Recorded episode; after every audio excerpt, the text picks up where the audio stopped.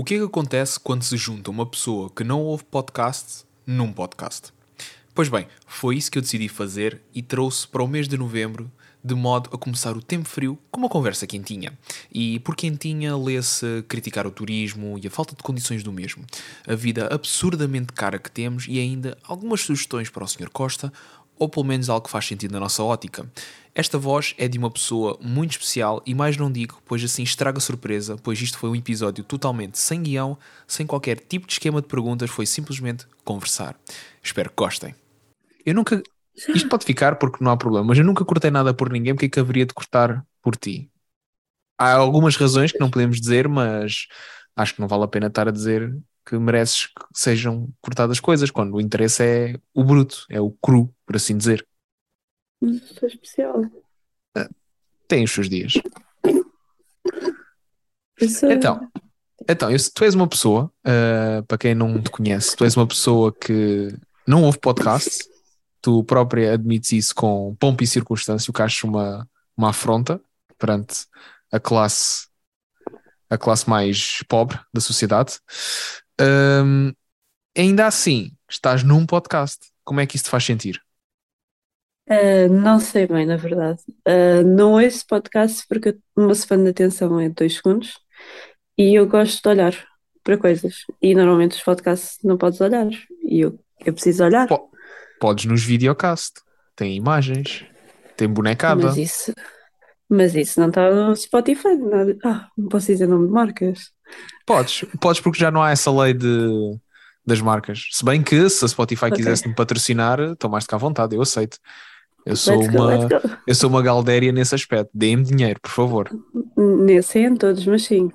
Ah, não, vamos lá ver também. Eu sou o host, não me deves eh, criticar dessa maneira, tá bem? Isso é privado. Contei-te isso em segredo. Ok, ok. Segredo dos deuses. É assim. Ahm, mas tenho muitos amigos que, que têm um podcast. Ahm, conheço algumas pessoas que têm um podcast e que, ouço- que ouvem podcast. Pronto, eu tento não julgar, é mais naquela base do respeito. Tu julgas as pessoas? Toda a gente. Eu sei. Eu já te via fazer julgamentos muito agressivos. Um exemplo. Não vou estar aqui a dizer nomes, é feio. Não precisas dizer nomes. Membros da sociedade de direita. Membros da sociedade de direita. Merecido. Merecido, sim, não estou a dizer o contrário, merecido. Mas tu, enquanto esquerda intelectual, deverias ter um bocadinho mais de respeito pelas pessoas. Porque tu és uma pessoa que, quando te conheci, a primeira coisa que tu me disseste é ah, não respeito os homens. Não foi a primeira coisa que disse. A primeira disse: Olá, boa tarde. Pelo Não menos sei. isso. Não, acho que não. Acho que não foi isso. Acho que estás enganada se já. calhar não disse. Se calhar não disse. Boa tarde, tens razão. Tu não és, muito, não és assim tão bem educada. Eu sei que a senhora, tua mãe, te tentou dar educação, mas tu só não aceitaste, porque lá está, o teu attention span não te deixou ter esse tipo de, de momento.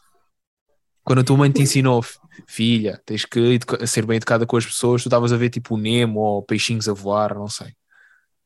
Provavelmente. Os dois ao mesmo tempo, na verdade. Ah, Ah, então estavas sobre o efeito de estupefacientes? sim, sim. É uma coisa logo desde criança que. O whisky logo de manhã, bagaço. É, eu, eu sou ahm, o exemplo vivo de todas as temporadas de Peaky Blinders e todos os personagens juntos. Porquê? Quando tu fumas, ah, passas tipo o cigarro de uma ponta à outra da boca, criticas as pessoas, Sim, achas bem? sim. Achas que a Sempre. sociedade, achas que a sociedade merece esse tipo de comportamento? Já não basta a crise que estamos a enfrentar, ainda, ainda há pessoas como tu, arruaceiras. Ainda merecem pior da sociedade. O que é que a sociedade fez mal para ti?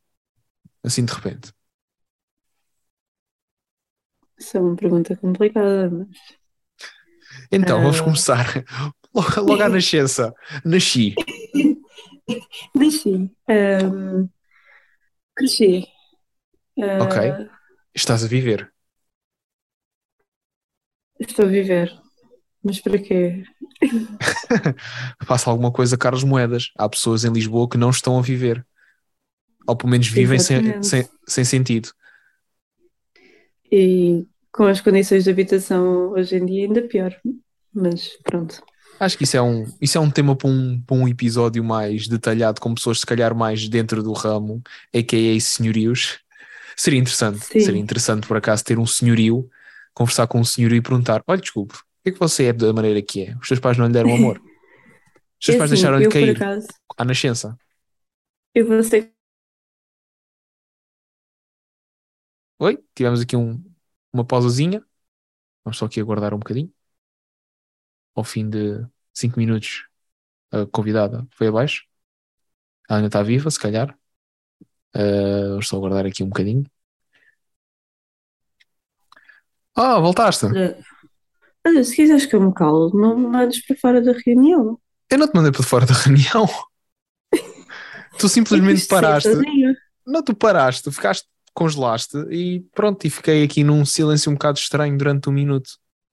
Acho que é, Oh, é mau da tua parte. Uh, tudo bem que é um podcast e tu não és grande apreciadora, mas vim de grandes, grandes meios para te trazer aqui, nomeadamente, vês? nomeadamente Curtendo. arrasca. Não, tua arrasca. Nota-se. Tanta Por isso é que te convidei. Yeah. Tipo, Sim. uma panóplia de pessoas e trouxe-te a ti. Sim, ainda não percebi qual, é, qual foi o raciocínio. Pensei, por que não? Falo com esta pessoa todos os dias. Por que não? E então, até agora? Estás a pensar em cortar a comunicação? Sim. Vou-te dar bloco nas redes sociais. Vou-te dar aquele sim. ghost maroto. Sim. Vou dizer olá, bom dia aí. Fui. Ok. Agora, uma coisa muito importante deste podcast, porque eu não sei se só Hum. uma vez o ouviste. Não sei, tu dizes que ouves, mas eu sei que não ouves. Ah, há Eu uma nunca disse pergunta. que eu tinha ouvido. Já disseste já. Ponto. Já disseste. Já ouvi tipo partes, tipo. Ouviste? ehm, Não interessa. Ouviste. ok. Não ouviste o episódio completo, mas ouviste uma parte, que é o que importa. E não vou, e não vou ouvir este, provavelmente, porque eu não gosto da som da minha voz, então vai ser difícil. Bom, críticas à parte, não fundamentadas, tenho que dizer. Ahm, o facto de estares neste podcast significa que tens de responder à nossa pergunta secular, a pergunta que faz deste podcast aquilo que é, que é quem és tu? Como é que tu te identificarias, ou melhor, como é que te apresentavas sem dares a conhecer a tua identidade? Quem és tu? Ahm,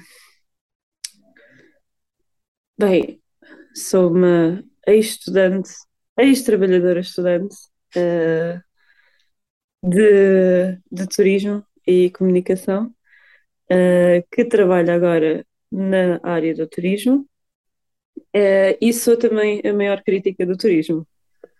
Não é uma boa combinação. Ah, este pena, na verdade, porque combina com, com o meu sentido de humor. Que zero? que é. ah, sim, exato, zero. Entre tu e o Nilton, Ah, acho que preferia o Nilton. pá, pelo menos não disseste o César Mourão. Ainda é o Nilton. Antes o Podia ser Nilton pior. com o César Mourão. Ou preferias ser um Rui Cordel de Sines? E já é esticar um bocado a corda. Não sei se temos esta? confianças para isso. Agora mandei-te uma curveball. É verdade. E esta? Olha hein? que. Olha que não sei se gostei. Parece-me um problema só teu, eu continuo no mesmo sítio. Vê lá, se queres que eu ameace dizer aqui o meu nome, que assim estrago já o podcast. Não, se tu fizeres isso, corto. Ah, então podes cortar o meu nome, mas não podes cortar as coisas que eu digo mal. Exato. Eis, eis o busilis da questão. Está aí o sumo da cena. Falta de respeito ao que é. Não, falta de respeito é tu não admitires perante o mundo que perdes comigo ao Uno. Ah, isso, mas isso é mentira. Não, eu tenho provas de que na última rodada levaste 4 a 1. Mas que provas? Uh, o registro, nós temos uma folhinha de papel onde registamos como se fosse na sueca as vitórias. Para já, não começa a dizer às pessoas que isto, isto é completa mentira. É completa mentira. Nós não temos nenhum registro. Para começar, sim, ele não sabe escrever. Portanto, não dá, não dá para Ó, termos está aqui. Registro. É? Barulho de papel. Sim, não tem nada, nada escrito, obviamente. Então não tem, ó, Ahm. ó, ó, ó, letras, letras, ó, letras, letras.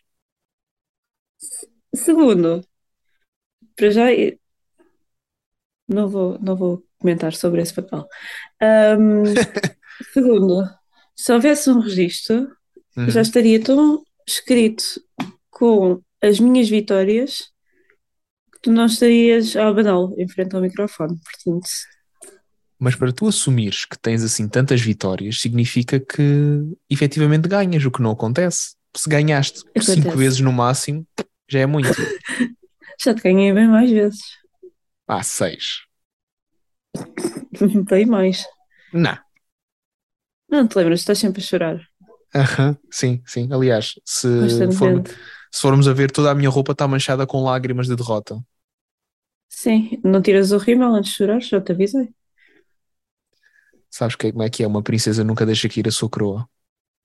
É verdade. Levanta a cabeça, King. Não, a coroa cai.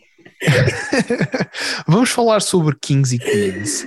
Aqueles casais que utilizam as sweats a dizer my king e my queen. Como é que nos encontramos a nível de ódio para essas pessoas? Uh, tenho um ódio bastante grande. Uh, tenho alguma justificação? Não. Faz-me lembrar um bocado o Tambor 2014 e, ao mesmo tempo, um, quando começaram a sair as primeiras temporadas de Game of Thrones, que havia tipo Michael Lisi, uh, Ah, meu Khal Drogo, coisas assim. uh, isso, é isso, roça, isso, isso roça o ridículo mesmo. Isso roça o ridículo. É, é- Eu sei, que as eu pessoas, eu sei que as pessoas gostam de maneiras diferentes de expressar o seu amor, mas eu sinto que com essas sweats já, já estamos a passar um nível desnecessário, porque, ok, tu gostas da pessoa, há outras maneiras de dizer, por exemplo, pagas um almoço, ou umas palavras bonitas. Agora, utilizarem uma sweat a dizer My King, e, e depois eu lembro-me, a primeira vez que vi essas sweats era com a, a letra do da Disney, era com as letras tipo não. da Disney, e depois tinha uma coroa Eu- ou a cara no- do Mickey ou da Minnie.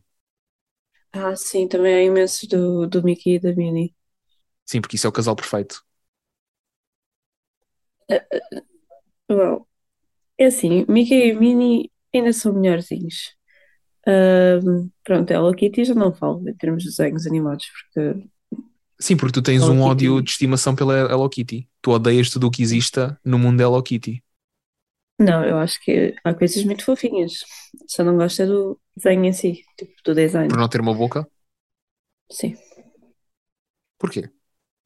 Qual é a não razão? sei. Não sei. Ah, Não então, tem boca nem estás- eu não gosto. Não tem justificação. Então não pode ser. Tens de ter uma justificação para isso. Tem, eu não gosto, não gosto. Ponto. Ok, pronto, mas Eu tens não é. justificação. Mas tu modi- modificavas a Hello Kitty ao ponto dela ter uma boca? Sim. Sim, como mais? até, olha, podíamos meter assim uma boquinha tipo gato, assim, a fazer duas curvas para cima.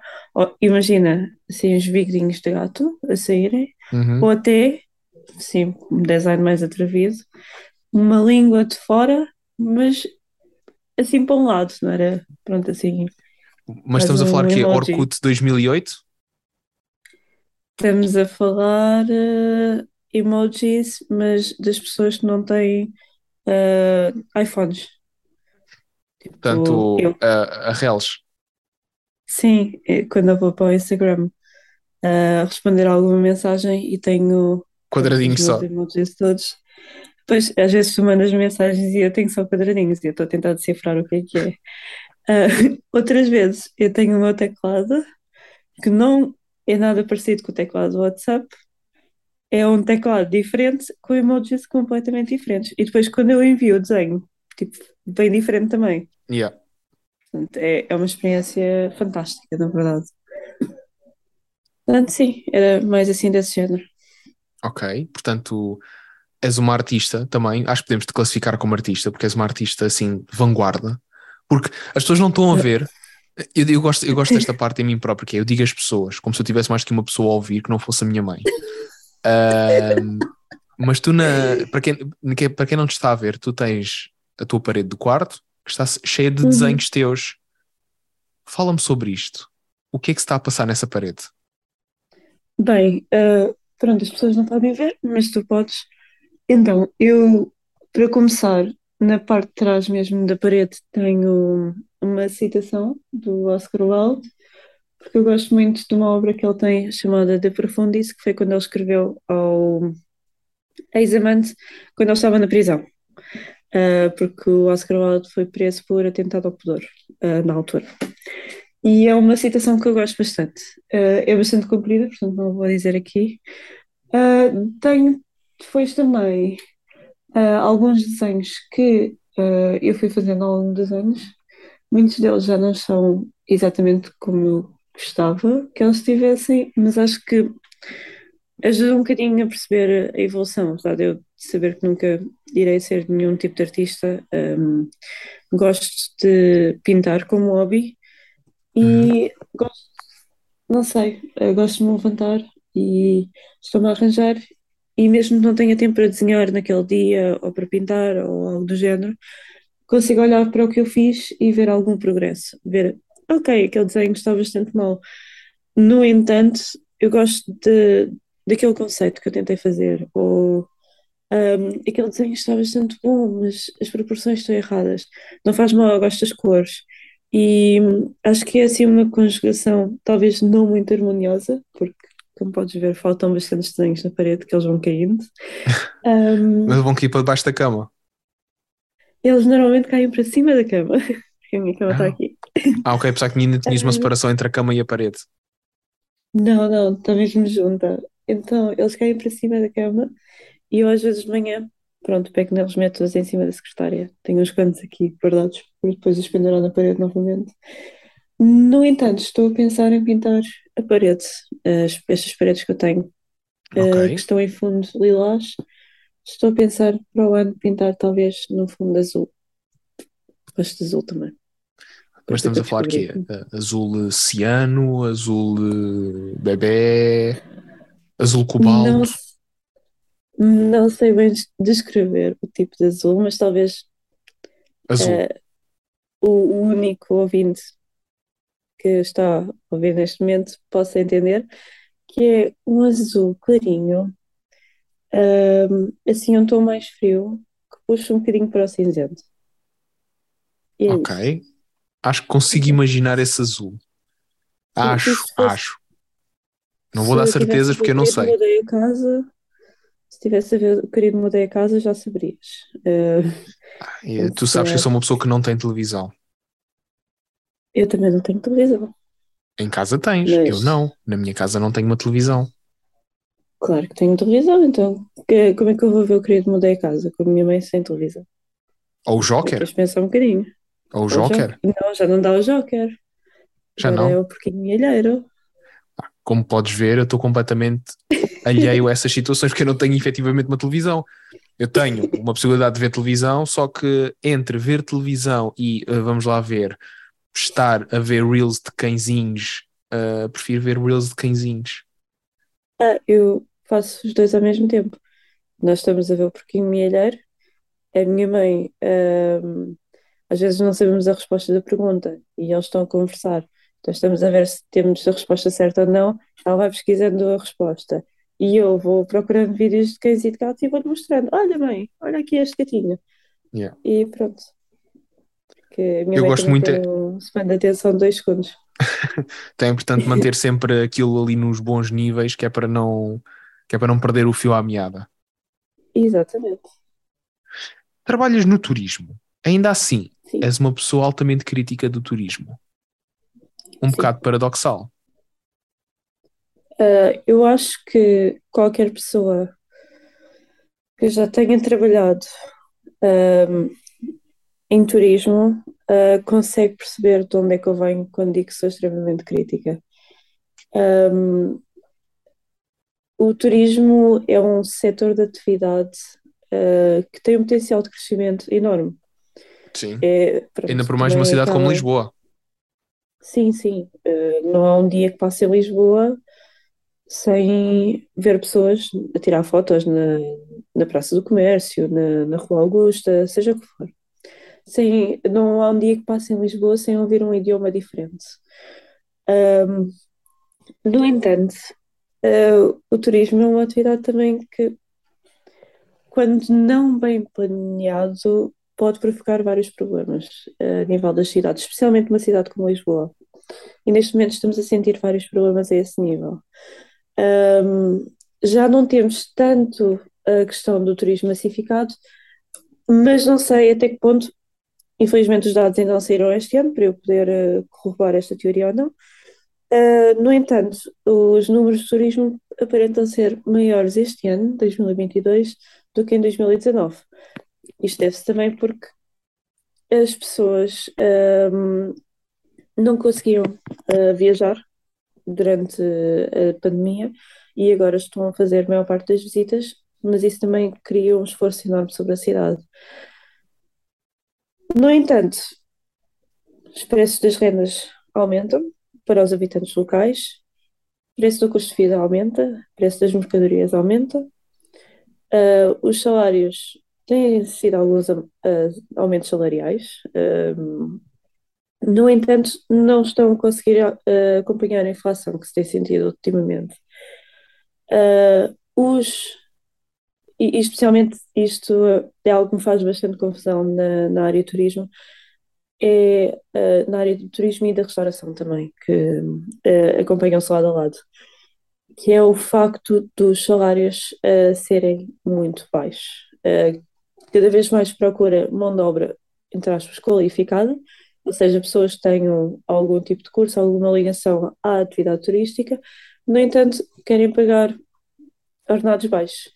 Por exemplo, eu neste momento estou numa empresa turística que dá bastantes oportunidades a nível salarial e uh, nível de conforto aos trabalhadores.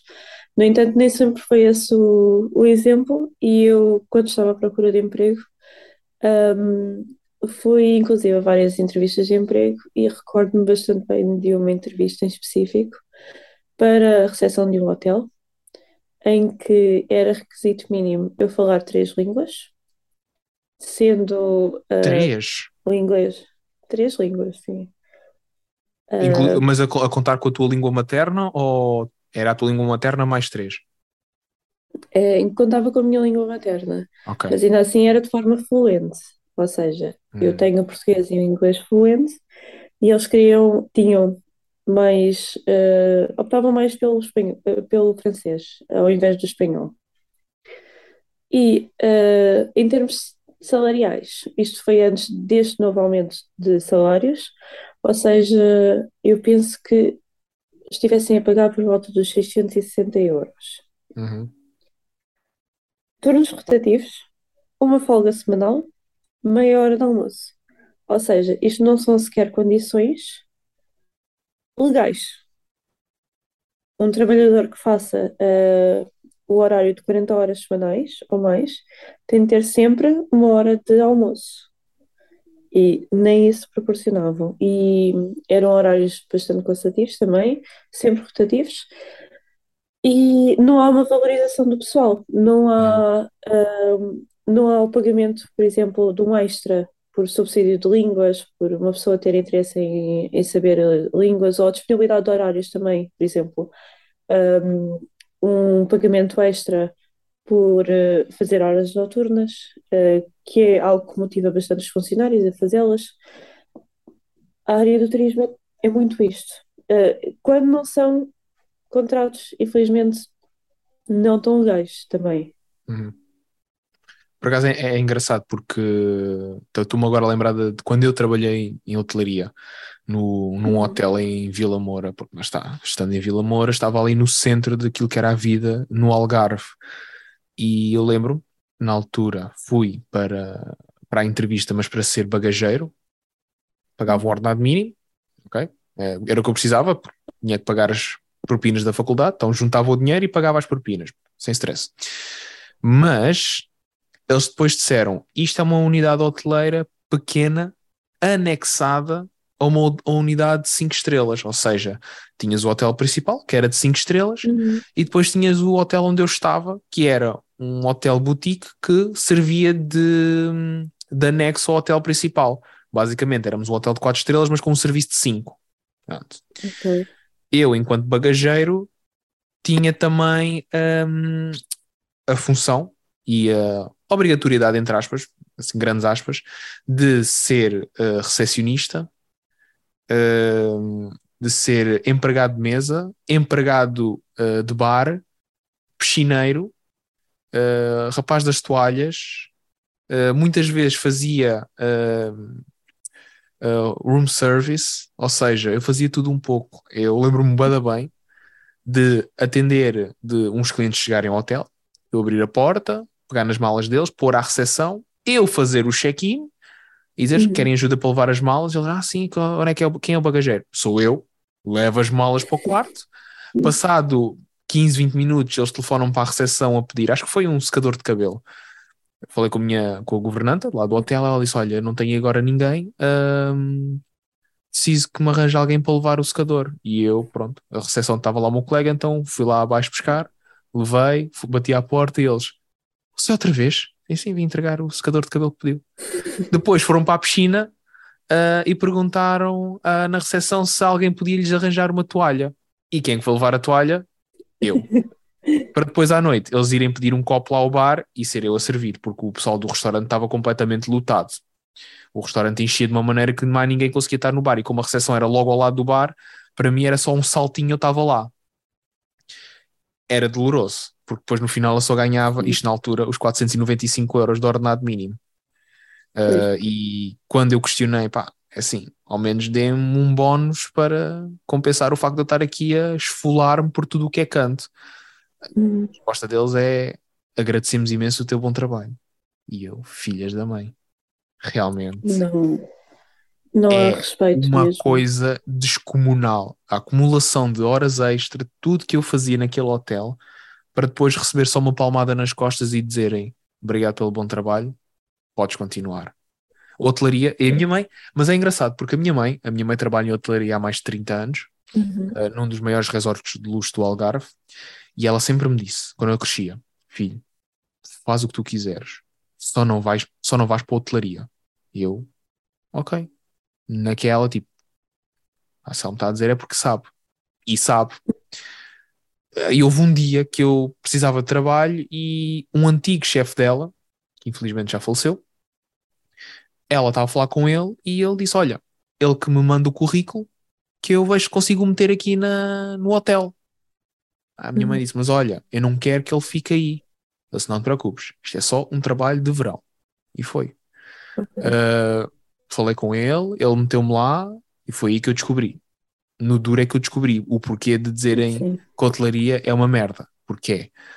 Uh, mas é interessante porque dire- o meu diretor, aquela pessoa que estava ali diretamente sobre mim, dava umas palmadas nas costas e agradecia-me o, tra- o bom trabalho. Aquela pessoa que me colocou lá no hotel, ou seja, a minha cunha, uh, Uhum. no ano seguinte telefonou-me de propósito porque queria que eu voltasse. Porque ouviu tão bem Uhum. falar de mim que queria que eu voltasse. Houve inclusive um chefe da minha mãe, na altura era mesmo chefe dela, que ouviu Uhum. falar tão bem de mim de outros clientes, que disse mesmo: Olha, ah, o teu filho não quer vir trabalhar connosco? E esse senhor ouviu esta conversa e disse: Não, não, ele este ano Uhum. está comigo outra vez. Ou seja, essa pessoa, Deus tenha a sua alma, ah, sempre foi cinco estrelas. Eu chamava-lhe o padrinho. Ele era o padrinho. Por alguma razão, mas é uma razão querida que ele era o padrinho. Ah, chamava-lhe o padrinho por causa disso. Mas de resto, hotelaria era doloroso. Era mesmo Uhum. doloroso. Para depois no final tu recebes aquela mexeruquice. E então uma pessoa fica tipo: Mas o que é que eu estou a fazer aqui? Estou- Estou-me a esfolar por meia dúzia de tostões. Na altura, 495 euros era o ordenado mínimo. Portanto, e eu sou Uhum. honesto, eu utilizava o dinheiro só para as propinas. Portanto, eu não tenho ideia do que é que aquilo conseguiria ah, dar.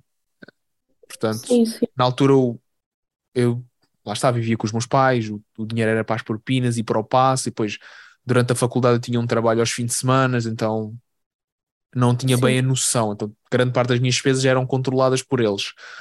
Mas hoje, com o ordenado mínimo que temos e aquilo que eu ganho, felizmente posso dizer que é acima do ordenado mínimo, às vezes eu fico mesmo a pensar: o dinheiro não vale nada. E cada vez mais tu sentes isso, porque tu, os aumentos na, nos valores da, das compras para a casa, tu basta ires a um supermercado e tu pensares: pá, olha, desta vez vou querer comprar um bom uh, detergente para a roupa. Hum. Levas logo ali um estalo de quase 30 a 40 euros. E tu pensas, fogo, se uma pessoa tiver este tipo de comportamentos, não, não consegue fazer nada. Sim, os bens perecíveis, uh, a carne, o peixe, o... Atum, atum, que é das coisas mais que é das coisas mais importantes para uma pessoa ter em casa, que é, é bom, é nutritivo e, e, e é barato. As latas um estão acima de um euro, estão acima de um euro.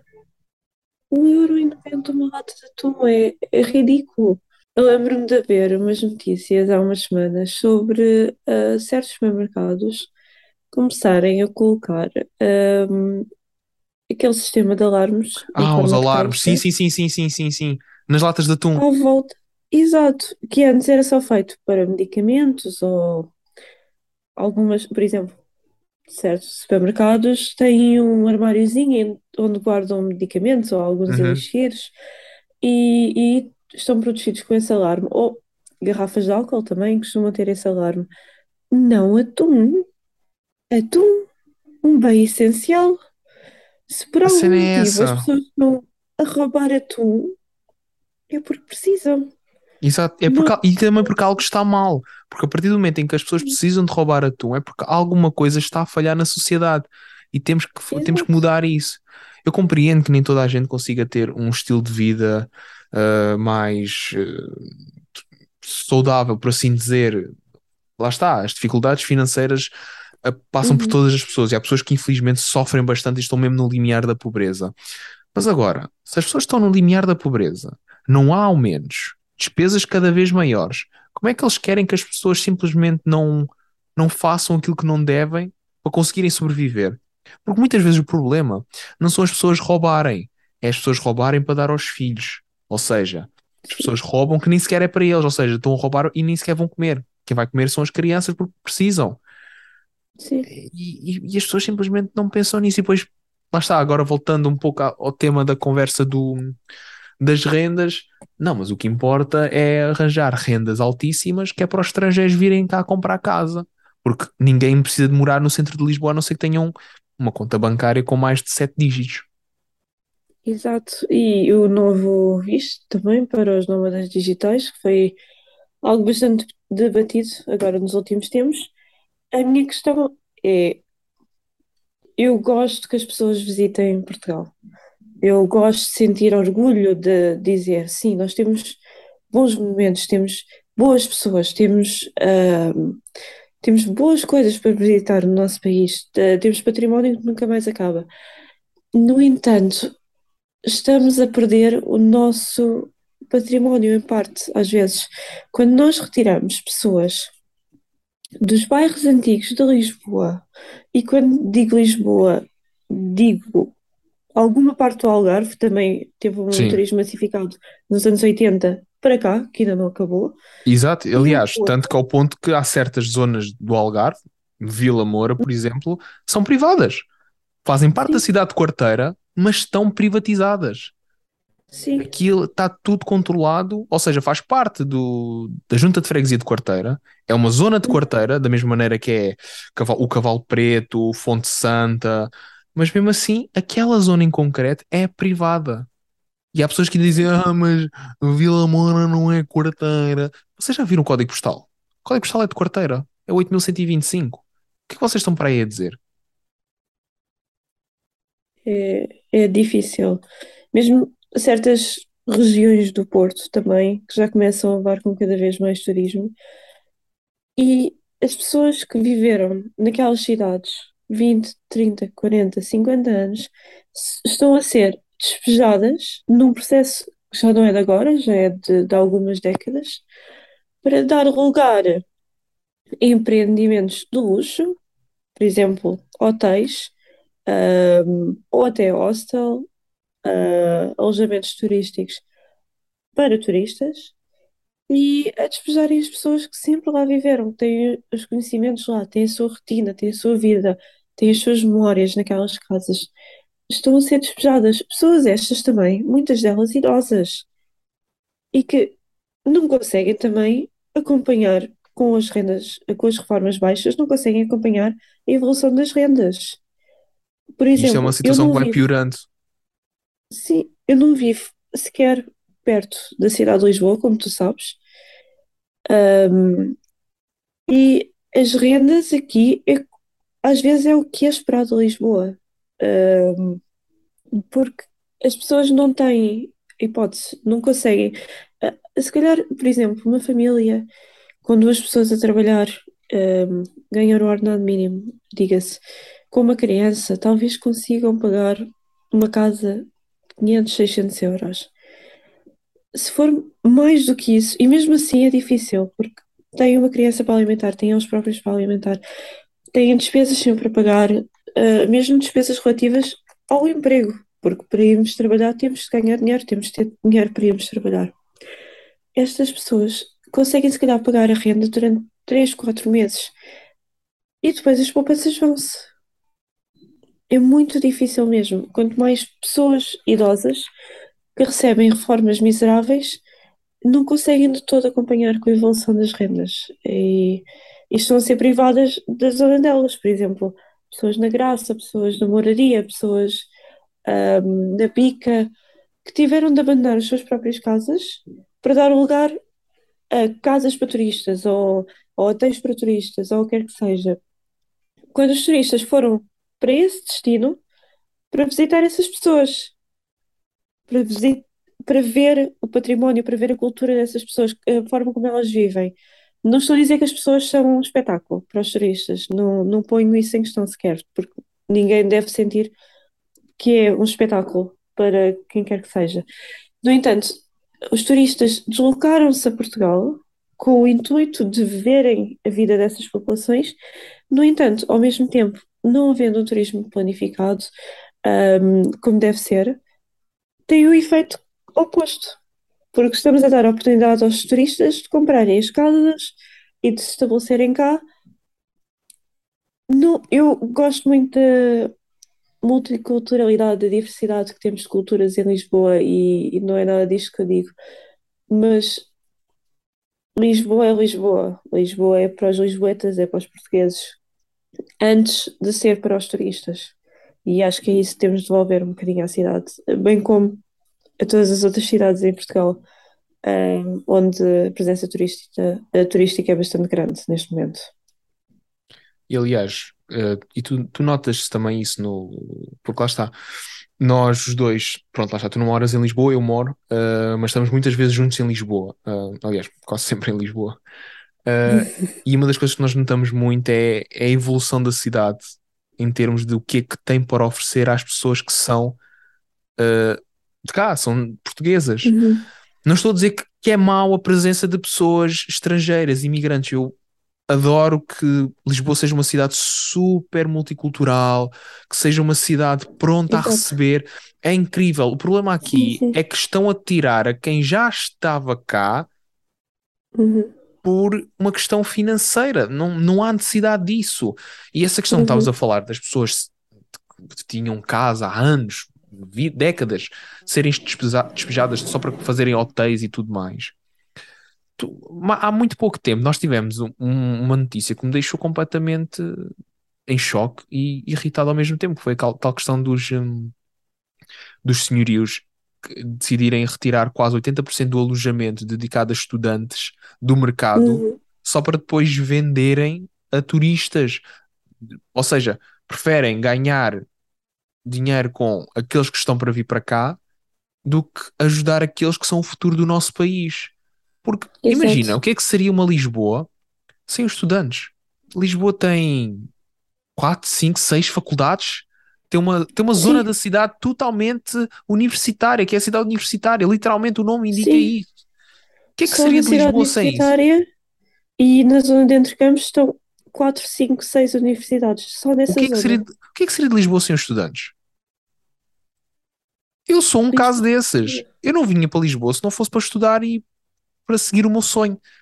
Agora, de repente, chego aqui a uma cidade que não é feita para estudantes, que não tem alojamento, porque as faculdades têm os alojamentos para estudantes, mas nem toda a gente tem direito a isso.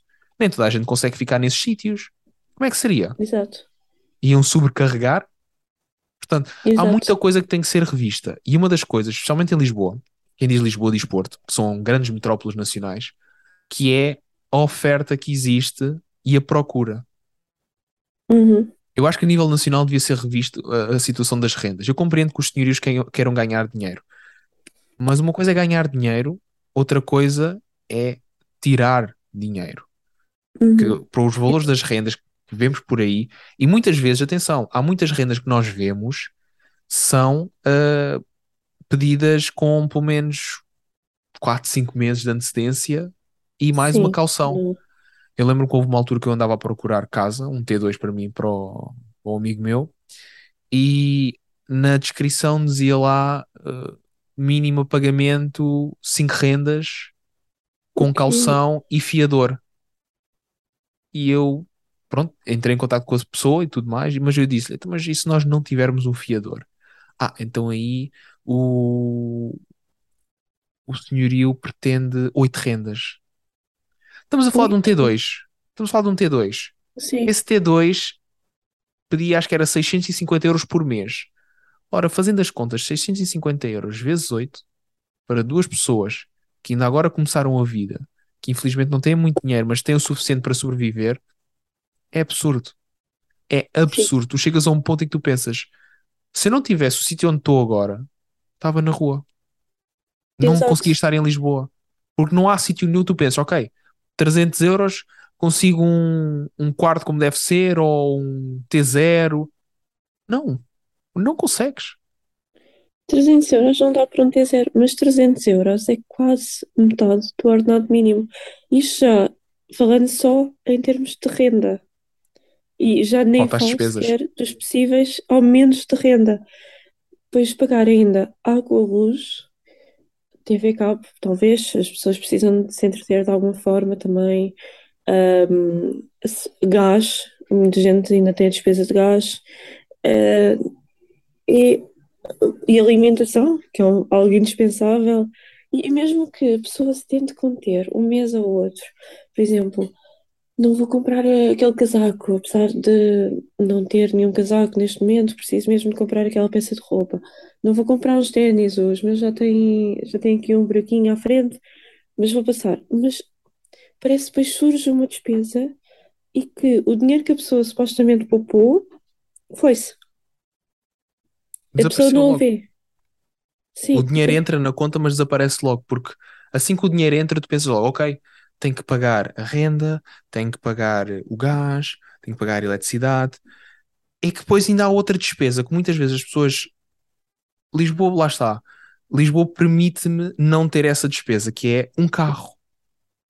Uhum, Ter um carro tornou-se um luxo. Sempre foi. sim, Mas agora cada vez mais. Ao preço que a gasolina está, seguros, impostos de circulação, uh, taxa verde sobre as emissões de gases.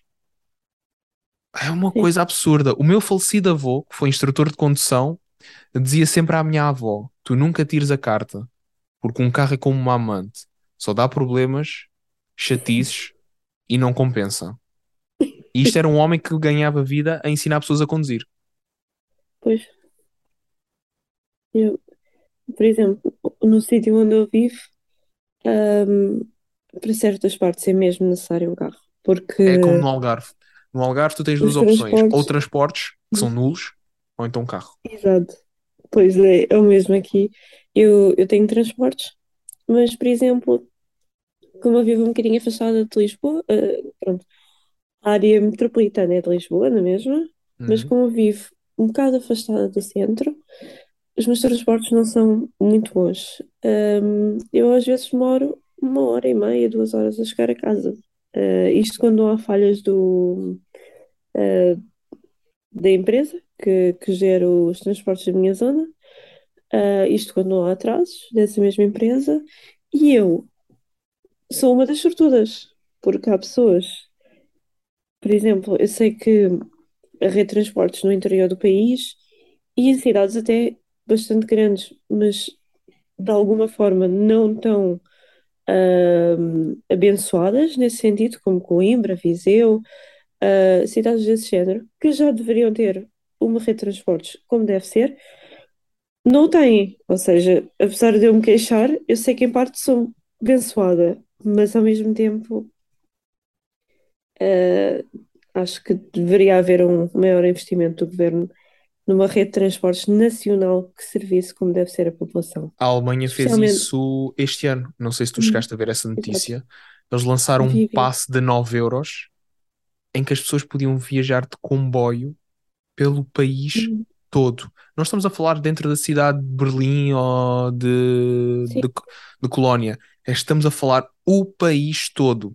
Ou seja, influenciaram as pessoas a viajar mais de transportes, não só para ajudar o ambiente, mas também para as Uhum. pessoas poderem sair de casa, visto que as coisas, visto, lá está, as coisas estão a começar a voltar à normalidade, que ainda não estão, atenção, é sempre bom frisar isto, as coisas Sim. ainda não estão normais, mas o valor era 9 euros. 9 euros e tu andavas de Sim. comboio pelo país todo.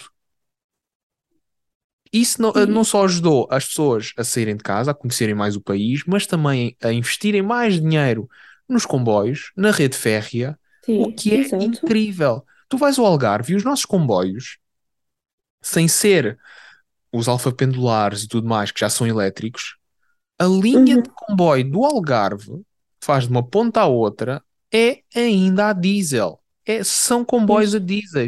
Ainda não houve eletrificação da, da linha férrea no Algarve. Supostamente ia acontecer e não sei o quê. Não acontece. E, É completamente lento, desatualizado, é horrível andar de comboio no Algarve de uma ponta à outra. Sim, e olha, até acrescento mais um são- ponto. São no raio mais, raio mais velho. Por exemplo, dou-te o exemplo da, da estação de comboio, desculpa. Estou a falar muito porque isto é um assunto que hum, dá-me aquele nervozinho debaixo da unha. A estação de comboio de Lolé, também é a estação de comboio de Quarteira, chama- chama-se Uhum. mesmo Estação de Comboio de Lolé barra Praia de Quarteira, situa-se a 30 minutos de Quarteira. Ou seja, eu antigamente eu vinha, vinha de comboio porque eu achava que o autocarro era desconfortável. Então eu ia de comboio. Os meus pais eram obrigados a irem buscar à estação ou eu apanhar um autocarro, que nem sempre passava. Porque os Pois. autocarros são de hora em hora, ou mais. Exato. Felizmente comecei a, a gostar mais de andar de autocarro, porque é direto e para mesmo em frente à minha casa. Mas só isso mostra aquilo que é. Por exemplo, tu queres ir. eh, Queres ir. Acho que como era, como é que era? Queres ir para Faro para. Acho que era Olhão ou Faro, Tavira, já não sei. Tu tinhas que ir de comboio até Olhão, Olhão apanhavas outro comboio ou um autocarro Uhum. para ir lá dar. Ou seja, tinhas que fazer troca de, de transportes sem necessidade. Tu fazes isso Exato. aqui, mas é para passar de uma zona para outra. Por exemplo, tu Uhum. Da minha zona para o Cais, apanhas um autocarro ou vais de metro, para depois apanhas o comboio para Belém, por exemplo. Ainda estás dentro de Exato. Lisboa. E esse mesmo comboio que vai para Belém, que é uma zona da cidade, vai até Cascais. Ou seja, liga Uhum. duas pontas completamente distantes. Que Aliás, duas cidades, é, é. E isso foi uma das coisas que me- já falei isto várias vezes, que é Lisboa abriu-me os olhos nesse aspecto, que é a questão dos transportes. Que é, tinha, tem tudo. Tenho tudo ali à minha mercê. Saio de casa, tenho metro, tenho Uhum. autocarros, tenho comboio, tenho tudo. E é tão simples. Uma pessoa, olha, vou apanhar o metro. Olha, epá, hoje estou um bocado atrasado, vou de metro que é mais rápido. Ah, No Algarve, tu nunca conseguirias dizer isso. No Algarve, tu tens de sair de casa com uma hora de antecedência para depois apanhares um comboio ou um autocarro. depois- E quando chegas lá, senhores passageiros, o comboio ou autocarro com destino a X encontra-se suprimido. Sempre. As vezes que eu chegava atrasado à faculdade por causa disso era surreal. Pois. E é assim, não querendo desviar o tópico, mas até conectar com um tópico que falámos há pouco. Ahm, em relação ao turismo, ah, o Algarve é, um- é uma zona do país, uma das zonas do país com maior presença turística. Ou seja, deveria ter as estruturas principais básicas para servir a população. não o tem, porque a prioridade foi outro público-alvo. Foi um turista que se calhar ou vai direto aos sítios que quer visitar, ou seja, apanha um autocarro direto de Lisboa até Faro, ou até Albufeira, ou até Quarteira, ou até seja onde for, ou é um turista que tem carro.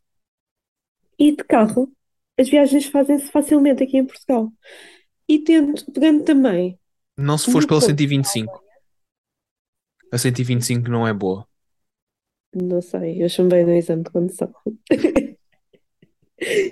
uh, pegando o exemplo de Berlim, eu acho que não só esse passe de 9 euros serve bem a população, uh, é uma maneira ótima de, de servir a população a nível de transportes, como também puxa o turismo para um turismo mais doméstico.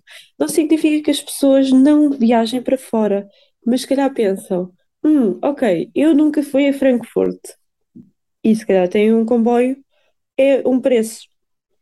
Especialmente para nós, aqui em Portugal, que temos um salário baixo, nós não trouxemos o nariz a 9 euros, claro, para um passo desse género. Quanto mais na Alemanha, que ainda ganham mais do que nós. Ou seja, é, é nada eles estão a pagar quase nada.